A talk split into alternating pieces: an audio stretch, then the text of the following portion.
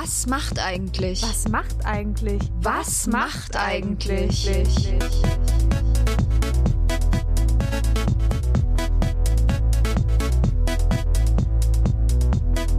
Das ist ein Mitvergnügen-Podcast von den Mitvergnügen Allstars. Maxi und Lisa. Wir holen unser Nokia 3210 aus der Schublade und rufen die Stars und Sternchen von früher an. Zwischen 90er Nostalgie und 2000er Feeling. Zwischen Teenie-Schwarm und TV-Legende. Wir haben unsere Prepaid-Karte aufgeladen und klingeln sie alle an. Ach, Lisa, manchmal muss man sich auch einfach mal ein Kompliment machen.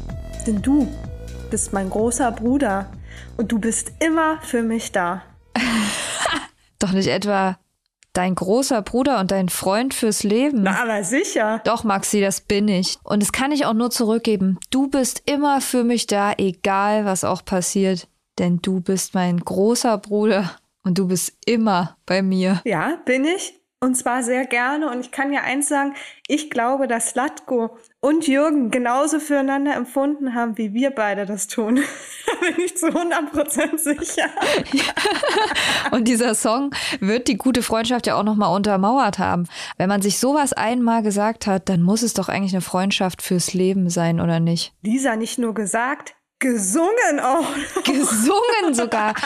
Hatten die eigentlich noch mal einen Hit danach? Ach, die hatten, also die sind beide danach einzeln auf jeden Fall noch auf die Bühnen dieser Welt. Der Bierkönig. Nee, weil in meinem Kopf ist ja immer noch, ähm, aber das, das sind nicht Slatko und Jürgen. Es ist geil, ein Arschloch zu sein. Ne? Nein. aber auch ein sehr guter Song. Ja, ein guter aber Hit. Slatko und Jürgen man muss ja auch mal sagen, hätte jemand gedacht, dass ein Container so eine große Freundschaft bringen kann.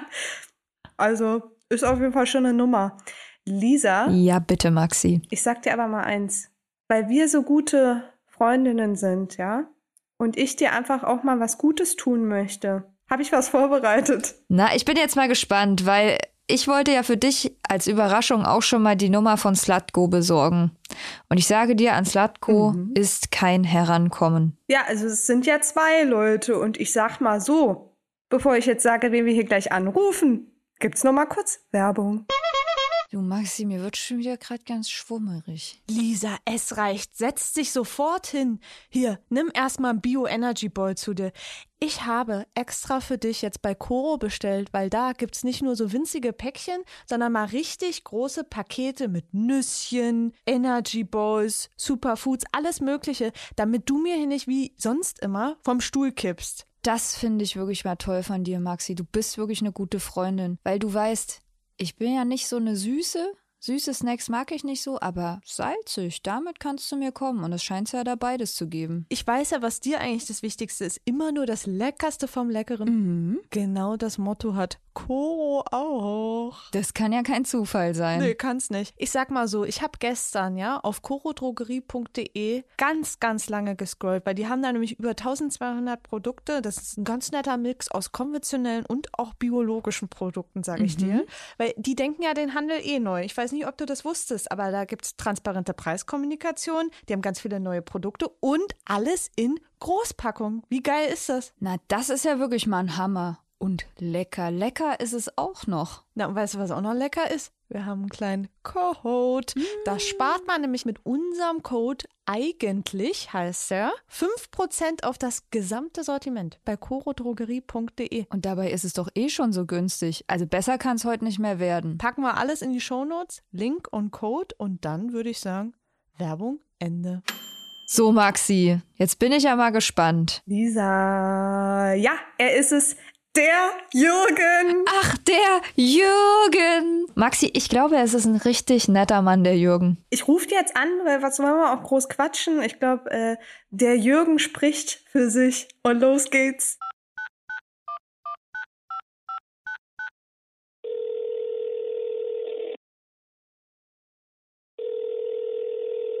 Paolo Bordello hier. Ähm, hier sind Lisa und Maxi. Wir wollten jetzt eigentlich mit äh, dem Jürgen verbunden werden. ja, Paul, ich melde mich immer mit Paolo Bordello, wenn ich bei mir im Display eine Nummer sehe, die ich nicht kenne. Und die kenne ich nicht. Und ähm, ja, aber hier ist der Jürgen. Aber ich habe jetzt nicht verstanden. Wer seid ihr? Na, wir sind's ja nur. Lisa und Maxi von Mit Vergnügen. Wir wollten dich mal anrufen und fragen, ob du mal kurz Zeit für uns hast. Weil, stopp, stopp, stopp, stopp. Wo habt ihr denn meine Nummer her? Weil das ist ja eigentlich nicht so einfach, diese Nummer zu bekommen. Naja, ich sag mal so, ist, ist ein Geheimnis.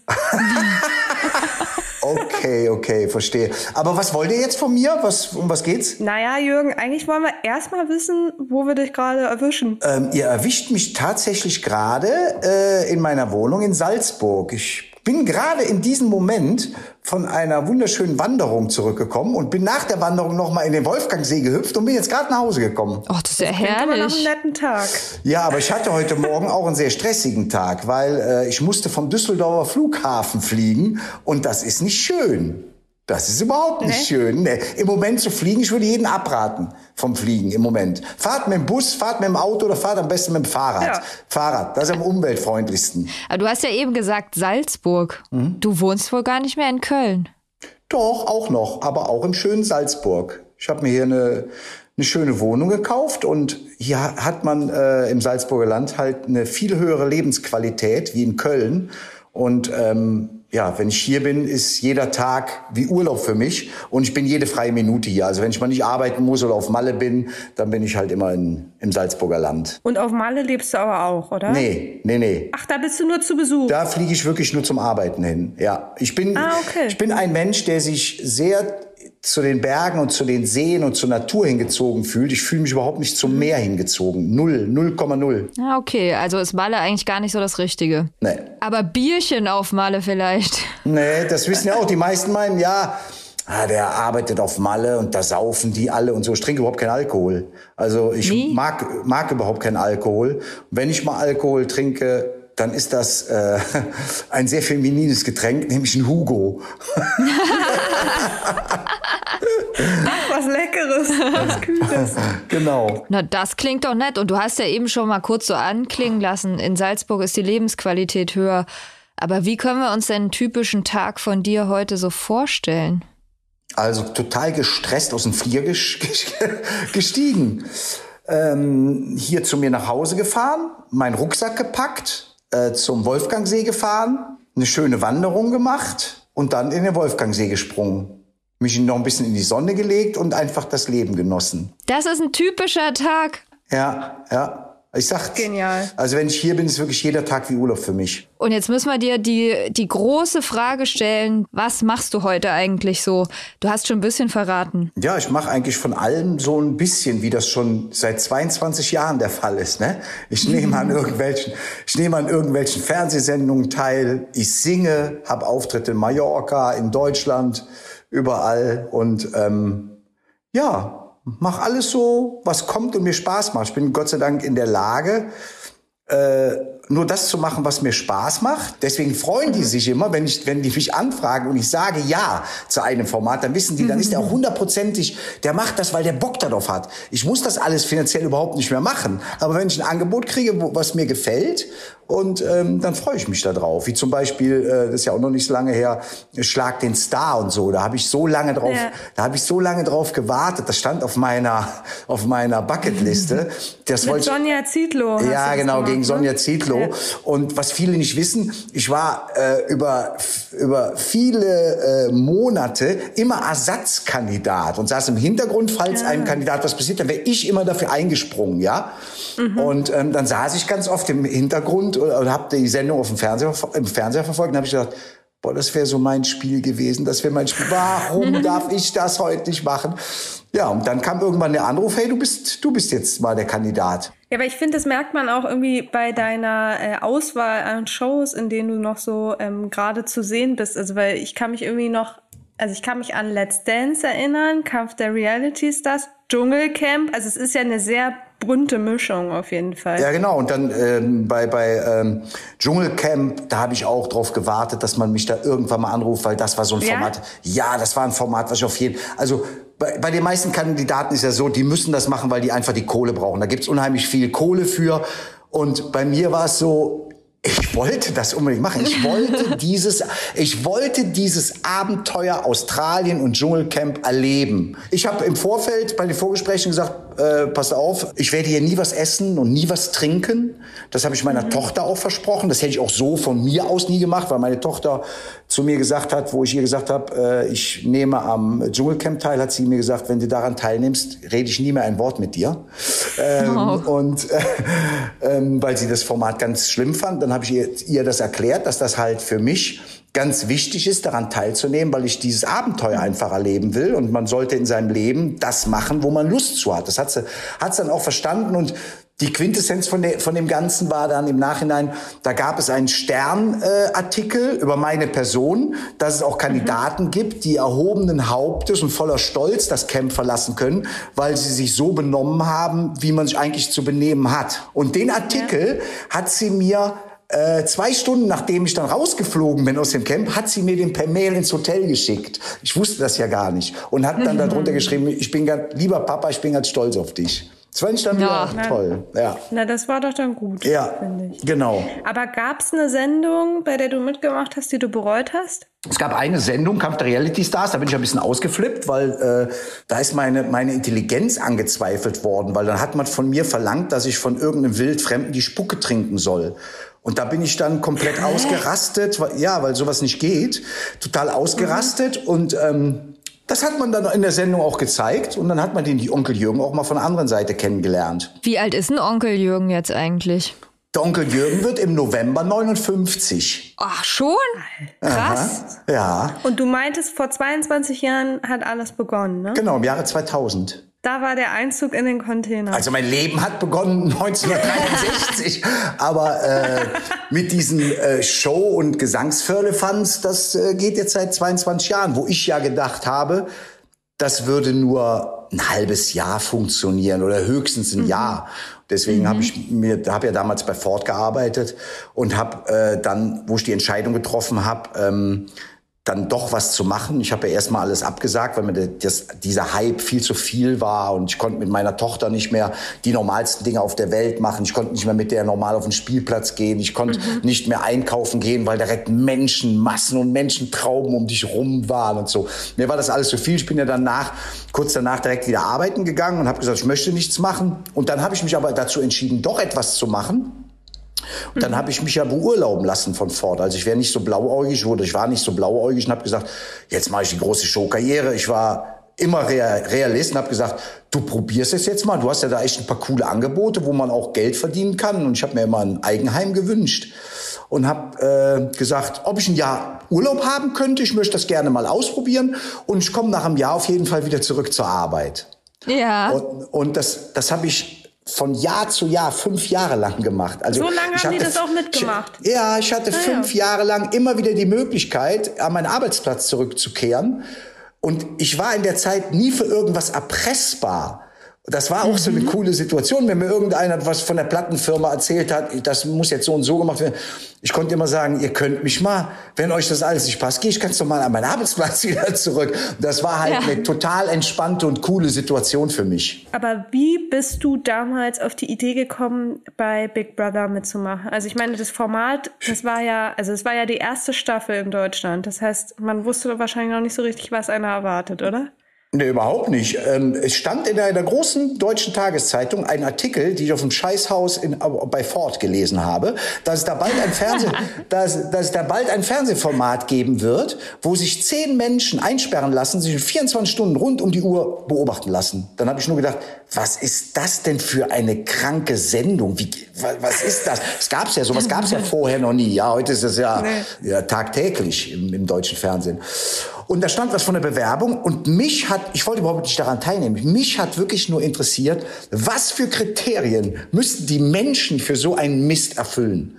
Und dann habe ich mich beworben mit einem Satz, ich interessiere mich für Ihr Format, hiermit bewerbe ich mich, habe ein Foto dabei gelegt, was ich eh nicht mehr brauchte, habe das weggeschickt und dann haben sie mich original eingeladen. Also zum Casting eingeladen. Und meine damalige äh, Partnerin, die hat zu mir gesagt, wenn du da hingehst die warten auf so einen Bekloppten wie ich, dann nehmen die dich auch. Dann habe ich gesagt, nee, ich, ich, will das ja gar nicht. Ich will nur mal an dem, so einem Casting teilnehmen, was die Menschen da machen müssen. dann wurden wir eingeladen zum ersten Casting. Da war, das war in so einem großen Hotel mit drei, vierhundert Leute. Da haben die dann so Gruppenspiele gemacht und haben dich beobachtet. Ich weiß nicht, was man noch alles gemacht hat. Und dann hast du einen Anruf gekriegt, hey, du bist eine Runde weiter. Und dann habe ich gesagt, was ist eine Runde weiter? Ein Psychotest. Ja, habe ich auch noch nie gemacht, mal auch noch den Psychotest.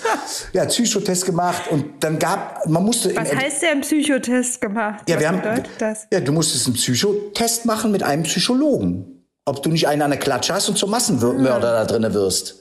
Naja, okay. Quasi. Ne? Krass. Und äh, dann habe ich wieder einen Anruf gekriegt, ist wieder eine Runde weiter und so, da musste man, glaube ich, damals sieben Runden überstehen. Und dann hat mich damals der Rainer Laux, der heute noch das Promi-BB macht, der Producer, hat mich angerufen und hat gesagt, äh, hey Jürgen, ich habe eine tolle Nachricht für dich, du bist dabei. Und dann habe ich gesagt, ich will gar nicht dabei sein. Ich habe einen, hab, hab einen festen Arbeitsplatz, kriege auch keine drei Monate Urlaub. ist totaler Quatsch. Ja, das kannst du ja nicht machen. Wir wollen unbedingt, dass du dabei bist und so. Und jetzt kommt's. Dann habe ich aus Spaß gesagt, aber gibt's denn da überhaupt was zum Trainieren drin? So eine Handelbank und ein paar Hanteln und so. Und da hat er gesagt, nee. Und dann habe ich zu dem gesagt, dann gehe ich da sowieso nicht rein. und wegen mir, ich weiß nicht, ob ihr euch daran erinnern könnt, da war ja eine Handelbank mit Gewichten drin. Wegen mir war diesmal, die, damals diese, war damals diese Handelbank drin. Ja, auf jeden Fall haben die mich bequatscht. Und ich habe dann gedacht, pass auf, ich mache das so. Ich nehme bei Ford ganz normal zwei Wochen Urlaub. Das geht dir ja gar nichts an, was ich beim Urlaub mache. Gehe da rein, aber ich weiß selber von mir, dass ich ein total freiheitsliebender Mensch bin. Ich halte das sowieso höchstens eine Woche aus, dann gehe ich freiwillig raus. Dann habe ich noch eine Woche, um mich davon zu erholen, dann gehe ich wieder arbeiten. So war mein Plan. Und der Plan ist nicht ganz aufgegangen, weil jetzt dauert der Plan schon 22 Jahre lang.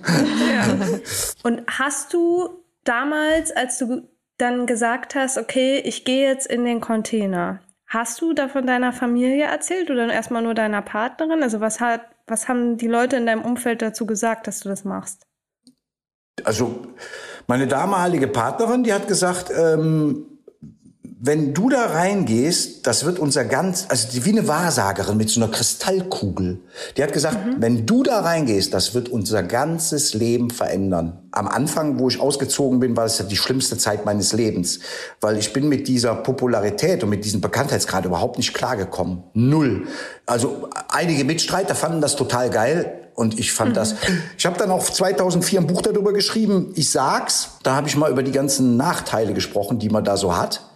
Und ähm, ich musste wirklich erstmal, ich habe mir dann, ich bin auch dann, wie gesagt, direkt wieder arbeiten gegangen und ähm, habe dann erstmal gelernt, mit der Situation umzugehen. Und das war ja bei uns nicht so, dass wir uns was über einen längeren Zeitraum erarbeitet haben und sind dann nach und nach in diesen Fankult reingewachsen, sondern das war einfach von null auf tausend. Und das war mir damals alles viel zu viel und war wirklich die schlimmste Zeit meines Lebens. Wo viele gedacht haben, das ist ja jetzt bestimmt die glücklichste Zeit seines Lebens. Jetzt ist er so berühmt und er kann jetzt so viel Geld verdienen, was der alles machen kann, war für mich die schrecklichste Zeit meines Lebens. Na, und es war doch auch eigentlich so, dass ihr im Container ja auch gar nichts davon mitbekommen habt, wie krass das dann draußen ist, ne? Das heißt ja, ja man, hat, man hat mitbekommen bei den Auszügen, die da stattgefunden haben, Ja. dass da schon viele Leute vor diesem, äh, Ja. auf diesem Gelände sind. Aber ich, Kölner, das war in Köln, da habe ich gesagt, ja, die Kölner sind sowieso bekloppt und die feiern gerne und hier ist halt ein bisschen Firlefanz, wenn da einer auszieht. Aber was das was das für Kreise gezogen hat, was das für einen Erfolg hatte, da hättest du im Leben nicht dran geglaubt. Ja, aber das muss ja so krass sein. Also alleine schon die Situation da vor Ort mit dieser ständigen Überwachung, alles wird gefilmt und so. Man weiß nicht, wie lange man da am Ende jetzt drin ist und dann rauskommen und dann ist einfach Ja, genau. Das alles Leben, anders. ja, Das das Leben war auf den. Kopf gestellt. Ich werde das nie vergessen. Ich bin damals ausgezogen, habe dann auf der Bühne mit Slatko, großer Bruder, gesungen. Und dann äh, hat man mich zur Seite genommen und gesagt, ja, das ist der Arndt Schleuter, das ist dein Bodyguard, der ist jetzt rund um die Uhr immer bei dir. Und ich so, wie ein Bodyguard? Wie rund um die Uhr bei mir? Ja, und dann hat man mir erklärt, du kannst nicht mehr einfach so auf die Straße gehen. Es, gab so ein paar Situationen, so ein paar Situationen, da war, das war die erste Nacht, die ich dann wieder zu Hause geschlafen habe. Dann habe ich mich morgens angezogen. Da sagt meine damalige Freundin, wo willst du jetzt hin? Dann sage ich, ich gehe jetzt Brötchen holen. Und dann sagt die zu mir, du kannst jetzt mal einfach so Brötchen holen gehen. Du wirst sehen, was passiert. Und dann bin ich raus, habe ich gesagt, Quatsch, bin raus, bin an so einer Bushaltestelle vorbei, weil so 20 Leute auf dem Bus gewartet. Dann stürmten diese 20 Menschen hysterisch auf mich zu, robbten an mir rum und wollten Autogramme und, und, und. Und ich kam da gar nicht weg. Da war ich schon total entnervt, weil mich das so schockiert hat und bin dann zum Bäcker und im Bäcker passierte das Gleiche wieder. Ja, viele haben ja im Vorfeld gesagt, das ist ein Menschenzoo, du lässt dich da einschließen und das muss doch ganz schlimm sein. Das, mhm. Und das war überhaupt nicht der Fall, weil ich hätte ja jederzeit, wenn es mir da drinnen nicht gefallen hätte, hätte ich jederzeit sagen können, so, ich gehe jetzt raus, ich habe keine Lust mehr. Aber ich konnte jetzt, wo ich draußen war, nicht sagen, bitte erkennt mich nicht mehr. Ich möchte meine Ruhe haben. Das ging nicht mehr. Da gab es noch eine krasse, ein krasses Erlebnis. Das war kurz nachdem ich ausgezogen bin. Das war ja im Sommer damals und meine Tochter war neun Jahre und hat gesagt, Papa, gehen wir heute ins Schwimmbad. Und ich so naiv, wie ich war, habe dann meinen Personenschützer, den ich immer anrufen sollte, wenn ich das Haus verlasse, was ich aber nie gemacht habe, weil mir es auf den Sack ging. Ich rufe doch keinen an, wenn ich rausgehe, ich will frei sein. Bin dann in dieses Schwimmbad gegangen. Wir haben die Decke so aus, äh, ausgebreitet und innerhalb von zwei Minuten stand das komplette Schwimmbad um unsere Decke rum. Oh Gott, Pass auf, oh jetzt Gott, oh kommt's. Oh das hat der Bademeister mitbekommen. Dann kam der Bademeister mit vier äh, Eisenstangen, hat an jede Ecke ein Dings gemacht und rot-weißes Flatterband Nein. um unsere Decke rumgelegt. Ich schwöre dir. Das ist doch jetzt nicht dein Ernst. Ich, ich schwöre es. Ich schwöre es auf alles. Da hätte nur noch ein Schild gefehlt. Füttern verboten. Und so sah, und so sah dann wirklich für eine Zeit lang mein Leben aus. Ich konnte nicht mehr. Ja, scheiße. Ja, das, was ich, das, was das Leben ja so lebenswert macht, rauszugehen, irgendwie, keine Ahnung, ja, ins Schwimmbad zu gehen oder irgendwelche Sachen, das ging halt nicht mehr. Und boah, es hat mich erdrückt. Ich war echt, das war ganz schlimm. Ja, und dann ich. hast du aber einfach weitergemacht, damit es nicht mehr so ein Hype ist, oder wie bist du dann damit umgegangen? Nein, ich habe dann gesagt, äh, ich bin ja dann äh, paar Tage danach bin ich äh, ins Büro zitiert worden zu RTL 2 und da war da ein riesen Tisch und da saß da eine Plattenfirma dran, da saß RTL 2 dran, da saß eine Produktionsfirma dran und dann lagen da so Verträge und haben die mir die Verträge. Ich sag, pass auf Jürgen, das ist deine eigene Fernsehsendung mit Slatko, das ist dein Plattenvertrag, das ist der Werbevertrag mit Adidas und das ist der Werbevertrag mit Kinderschokolade. Mhm. Und dann habe ich gesagt, da wäre ich auf einen Schlag Millionär gewesen. Da habe ich gesagt, und ich, mhm. und ich war, war ein normaler Arbeiter, ja, ich bin nicht mit goldenen ja. Löffeln groß geworden. Da habe ich gesagt, ich möchte gar nichts unterschreiben. Das ist mir alles zu viel. Ich gehe jetzt ganz normal wieder arbeiten. Ich muss jetzt erstmal zu mir kommen. Ich will das nicht. Und dann ist Rainer Laux mit mir raus damals. Und hat gesagt, pass auf, Jürgen, eins muss ich dir sagen. Das, was du gerade gesagt hast, das ist finanziell für uns auch eine Vollkatastrophe. Weil der, die hätten ja auch richtig mitverdient. Ja, klar. Ja, klar. Aber Menschlich ziehe ich echt den Hut vor dir, weil alle anderen Kandidaten hätten von diesen Verträgen geträumt, hätten die davon geträumt und du sagst einfach, nein, ich will die nicht. Ich ja. kann dich jetzt verstehen, du musst jetzt erstmal ein bisschen zur Ruhe kommen, geh du wieder arbeiten und wenn es dir besser geht, dann rufst du mich an und dann machen wir was. Und so war es dann auch. Ich bin dann äh, zwei Monate oder zweieinhalb Monate wieder ganz normal arbeiten gegangen. Und dann habe ich mir gesagt, dann ging es mir auch seelisch besser. Ich habe gelernt, mit der Situation umzugehen und dann habe ich gesagt, sei jetzt nicht dumm. Mein Traum war es immer, meiner Tochter äh, uns ein, ein, ein Haus zu bauen. Und ähm, wenn du jetzt die Möglichkeiten hast, so viel Geld zu verdienen, dann mach das jetzt mal gefälligst. Das zeigt ja auch echt, dass du aber irgendwie immer wusstest eigentlich trotzdem, was du gerne haben möchtest in deinem Leben und dir darüber ja, immer sehr bewusst warst. Man muss natürlich sagen, äh, Slatko war damals, wo er daran teilgenommen hat, äh, 23 und ich war 36. Ich war schon gestandener Mann, habe eine Familie gehabt. Da, also mit 26 wäre mir das wahrscheinlich auch so zu Kopf gestiegen wie Slatko damals. Also Slatko ist die ganze Situation wirklich völlig, der hat nachher wirklich gedacht, er wäre ein Weltstar. Und ähm, das war ich halt nie. Das war ich halt nie. Ich fand diesen Ausdruck auch ganz schlimm. Man, man hat es immer auf der Schule, auf Schule, ihr seid jetzt Stars, ihr seid jetzt Stars. Boah, ich habe diesen Ausdruck, hast den heute noch, den Ausdruck. Ich bin einfach der Jürgen, ich bin kein Star. Das merkt man ja aber auch und deshalb bist du ja auch so erfolgreich zu über 20 Jahre. Klar, ich muss auch äh, sagen, wir haben uns auch schon mal kennengelernt. Ich habe nämlich mal irgendwie äh, so einen Studijob gehabt bei so einer ZDF-Sendung und da musste ich dich einen Tag betreuen und ich weiß noch, wie begeistert ich von dir war, weil du einfach nur total nett warst. Ich meine, ich war da ja nur so studentische Aushilfe und du hast alle ganz gleich behandelt und warst voll redselig und ich, ich weiß noch, wie witzig ich dich fand. Also ich glaube, das macht dich natürlich auch aus. Das ist mir auch ganz wichtig. Behandle jeden Menschen gleich und sehr höflich und sehr nett, egal ob das der Moderator einer Sendung ist oder äh, äh, die Putzfrau. Du hast zu jedem freundlich und nett zu sein. So bin ich erzogen worden. Du hast jetzt auch schon äh, mehrmals von Slutko geredet. Das wollen wir natürlich auch noch mal wissen. Also seid ihr heute noch irgendwie in Kontakt oder befreundet? Weil das war ja damals ihr, das Duo, dieser Song den vergessen wir natürlich nie. Nein. Äh, das stimmt, den vergesst ihr nie. Das war auch wirklich, ja, das war ein sehr einschneidendes Erlebnis hier. So. Äh, mit Slatko, das Ganze ist jetzt 22 Jahre her und seit 21 Jahren habe ich keinen Kontakt mehr zu Slatko. Ah. Also er, er, hat ja noch mal beim Promi-BB mitgemacht und mhm. ähm, da ist er ja auch auf meine Person angesprochen worden und da hat er ganz missgünstig geredet und ganz, ganz merkwürdig.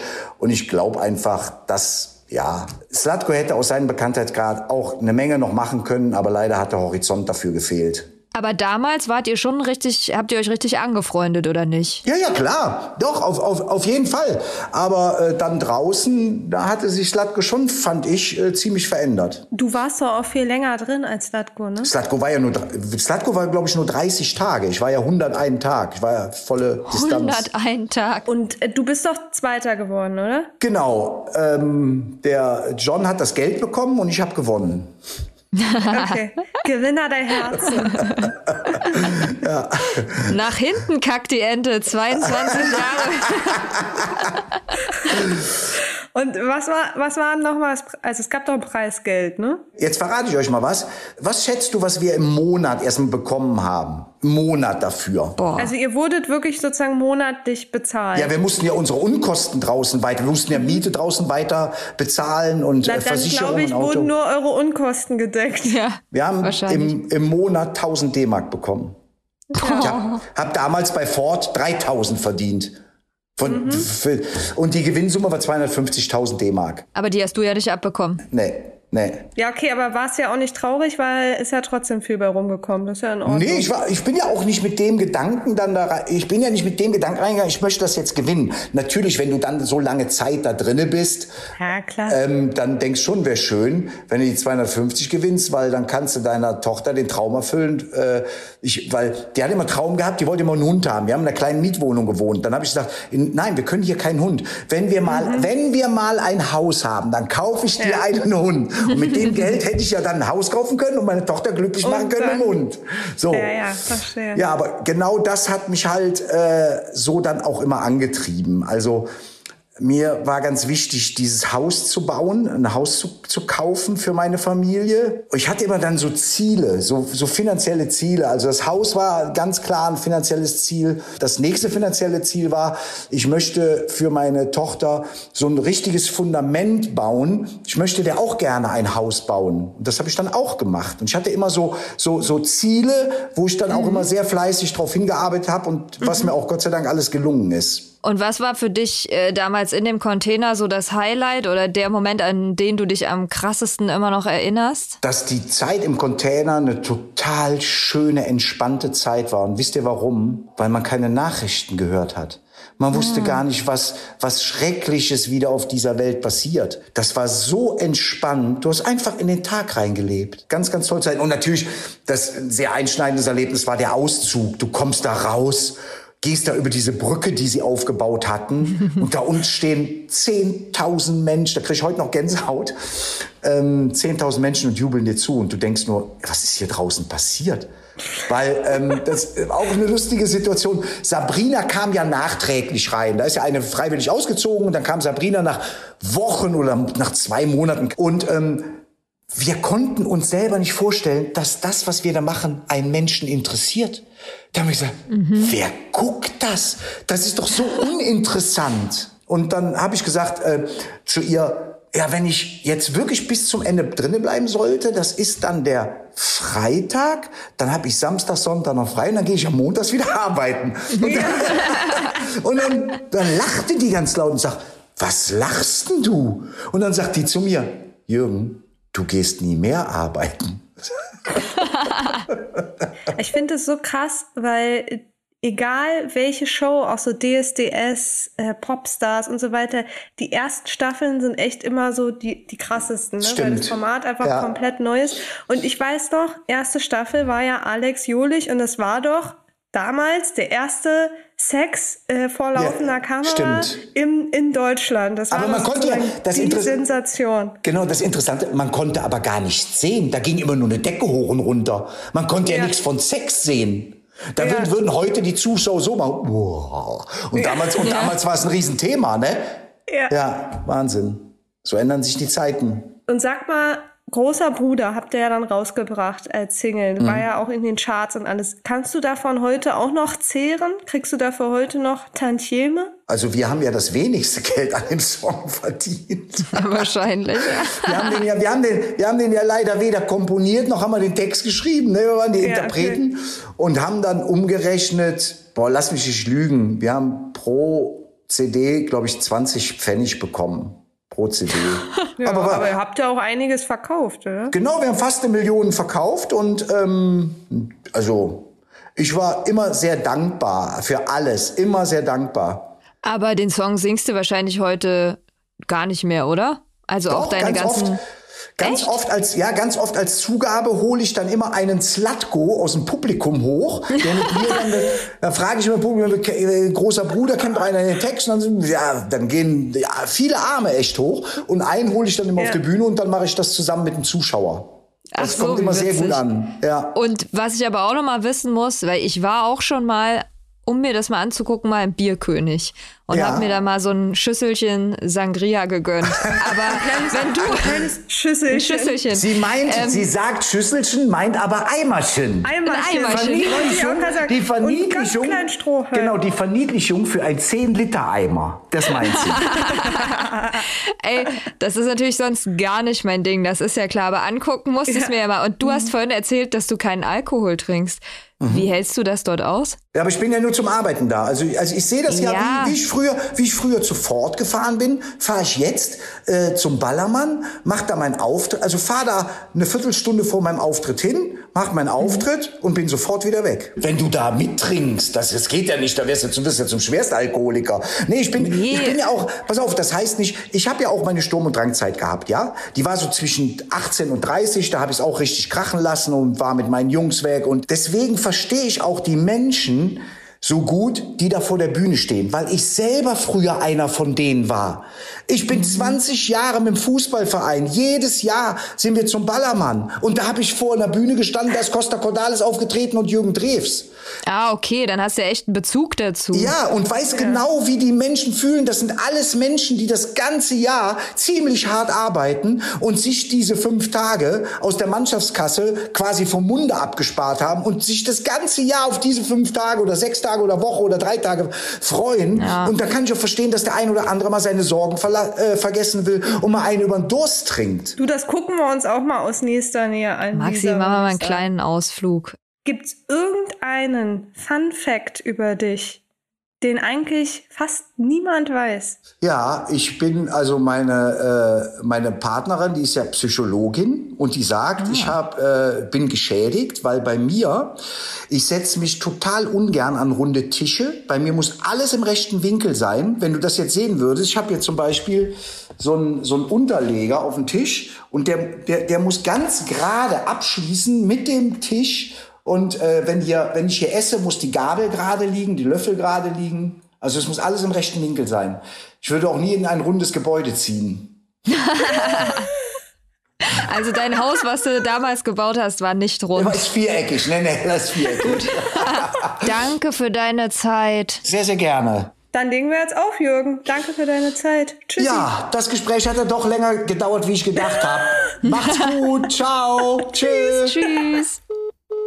Der Jürgen. Ach, der Jürgen, hallo. Ich hab's dir prophezeit, Maxi, ein netter Mann. Ach, nette Männer mögen wir ja besonders und dann auch noch mit so einer guten Laune und dann auch noch hier Karriere auf dem Klo mit der Zeitungsannonce gestartet. Also Wahnsinn. genial. Ist wirklich ein Hammer. Ich finde es so geil, das zu hören. So ein Medienjob mit so einer eisernen Fort-Arbeitermentalität durchzuziehen. Die Sicherheit nicht aufzugeben, Maxi fünf Jahre den Chef zu vertrösten. Das können wir ja mit Matze auch mal machen. Du, nächstes Jahr, ich bin wieder da. Übernächstes Jahr bin ich wieder da. Arne, wir kommen wieder. Ich finde es auch irgendwie krass, dass die ganze Familie da so verwurzelt war. Dann Ja. hat man natürlich man auch sehr ein verbunden. besonderes Verhältnis und so, das ist ja klar. Aber also irgendwie finde ich das total cool. Also das musst du ja auch erstmal drauf haben, wenn dir diese ganzen Verträge hingelegt werden, zu sagen, Nö. ey, das ist mir gerade alles zu viel. Ja. Du musst ja vor allem auch selber für dich überhaupt erstmal erkennen, das ist mir gerade alles zu viel. Also Ja, locker, locker rangehen, locker kommt's auch raus. so nämlich. Also schade, dass die Freundschaft nicht mehr andauert, aber Lisa, Hauptsache unsere Freundschaft dauert auch in 22 Jahren noch an. Maxi, du bist mein großer Bruder immer da und genauso auch umgedreht. Aber ich hoffe, du spielst jetzt nicht darauf an, dass wir hier ein kleines Päuschen machen. Naja, Lisa. Das hat ja mit unserer Freundschaft nichts zu tun. Es sind schon wieder elf Folgen vergangen. Ich weiß, aber mir blutet da jetzt schon das Herz. Und diesmal wird das kleine Päuschen aber auch ein bisschen wortwörtlicher genommen und es wird wirklich ein kleines Päuschen, würde ich jetzt doch. mal hoffen, oder? Ich hoffe doch. Ja. Okay, das versprechen wir uns jetzt. Das versprechen wir uns jetzt, weil unsere Liste mit den Leuten, die wir noch anrufen wollen, ist ja auch noch lang. Und für alle, die auch noch Vorschläge haben, Na, wen wir für die nächste Staffel dann mal einladen sollen, sofort in die Apple-Kommentare oder uns eine E-Mail schreiben. Sofort E-Mail an podcast.mitvergnügen.com. Ihr wisst, eine E-Mail pro Tag, aber wir lesen sie alle. Und bis dahin würde ich sagen, wie immer, Paris, Athen, Auf Wiedersehen!